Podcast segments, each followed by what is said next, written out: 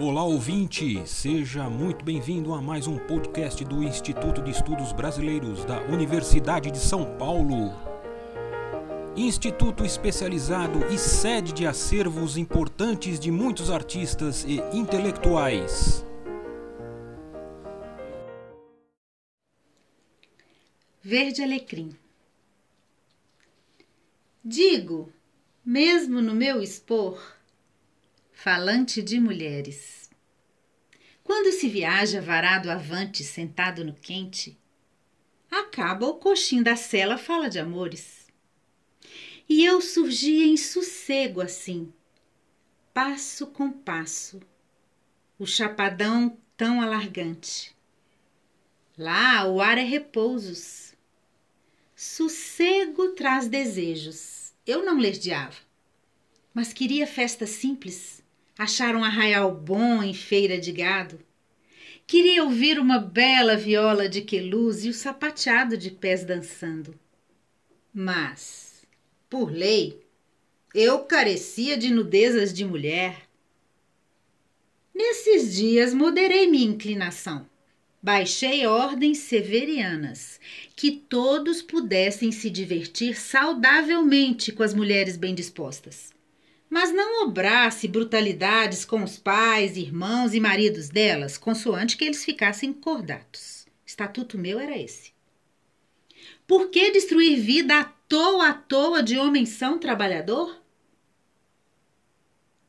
Devo redizer, eu queria delícias de mulher, isso para embelezar horas de vida, mas eu escolhia luxo de corpo e cara festiva o que via com um desprezo era a moça toda donzela, leiga do São Gonçalo do Amarante e mulher feiosa, muito mãe de família.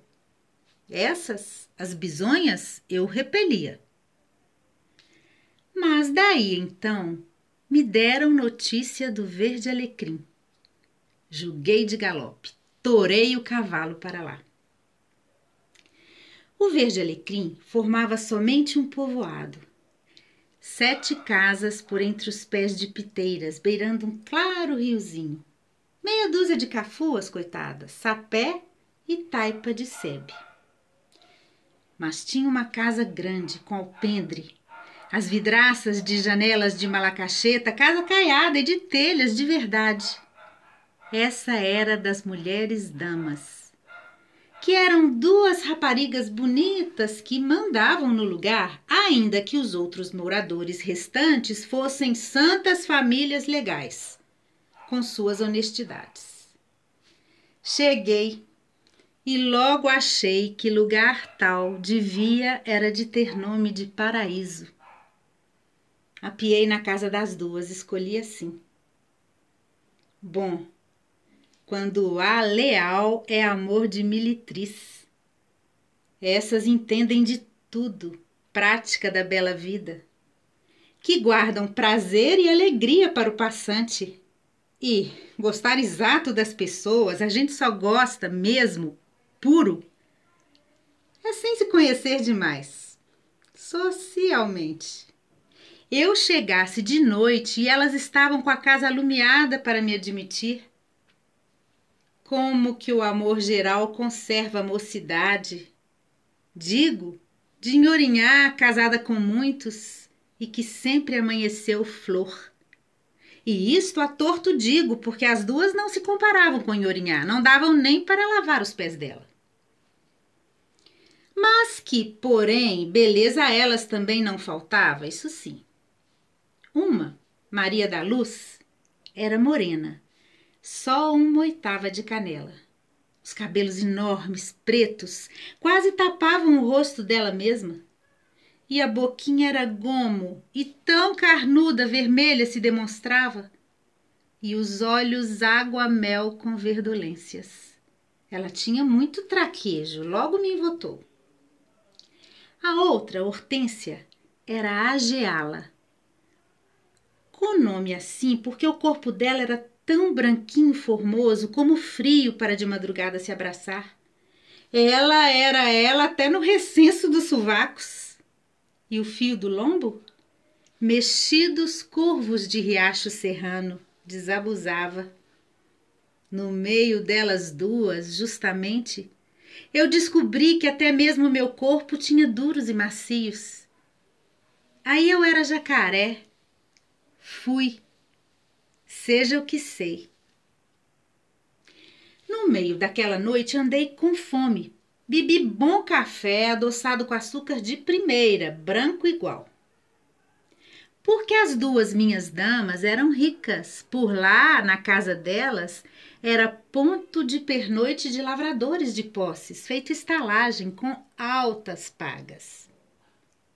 E eram donas de terras, possuíam aquelas roças de milho e feijão nas vertentes das serras, nos dependurados. Como se deu que, enquanto eu bebia café, escutamos uma tosse da banda de fora, e era do homem que eu tinha deixado de vigia o qual tinha acontecido de ser o Felisberto. O que, por ter uma bala de cobre introduzida na cabeça, vez em quando todo verdeava verdejante. E então elas duas pensaram em se mandar o Felisberto entrar para provar do café também. Dando que não é justo ficar um desconfortado no sereno enquanto os outros se acontecem. Sendo as duas, o senhor vê pessoas muito bondosas. Assenti. Só que, pelo respeito, eu, sendo chefe, não ia poder deixar o Felisberto me avistar assim, perfeito, descomposto, nu, como estava. Maria da Luz aí trouxe uma roupagem velha dela que era para eu amarrar na cintura, tapando as partes. Experimentei. Daí entendi o desplante, me brabiei, com um repelão arredei a mulher e desatei aquilo, joguei longe. Tornei a vestir minhas roupas. Elas muito me riam, eu era algum saranga? Eu podia dar bofetadas. Não fosse a só beleza e denguice delas e a alegria mesmo que meio me encantava. O Felisberto entrou, saudou, comeu e bebeu. A morte estava com esse Felisberto, coitado desgraçado. A coisa estranha é que uma bala de arma tinha entrado nos centros da cabeça mesma dele, recessos da ideia dele. De lá, de vezes em vezes, perturbava com excessos. Daí, um dia em curto, era a morte fatal. Agora, Podia bem ser que ele quisesse largar mão de ser jagunço? Aquele fato da bala entrada depositada no dentro de um e que não se podia tirar de nenhum jeito, nem não matava de uma vez, mas não perdoava na data. Me enticava. Amanheceu claro. Maria da Luz olhou para o Felisberto com olhos mimosos. Quem sabe ele havia de gostar de ficar para sempre permanecido ali. Perguntei. Felisberto se riu, tão incerto feliz que logo vi que justo tinha pensado. E elas? Demais. Deixa o moço, que nós prometemos, tomamos bom cuidado nele, que nada ele há de nunca sentir falta. Abracei os três, dando a minha despedida. E o Felisberto podia ter um remédio de fim de vida melhor? Mulheres sagazes. Até mesmo que, nas horas vagas, no lambará, as duas viviam amigadas, uma com a outra, se soube.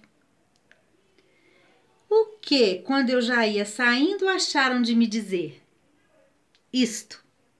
Mas você já vai mesmo, nego? Visita de médico? Como não pude sofrear meu rir.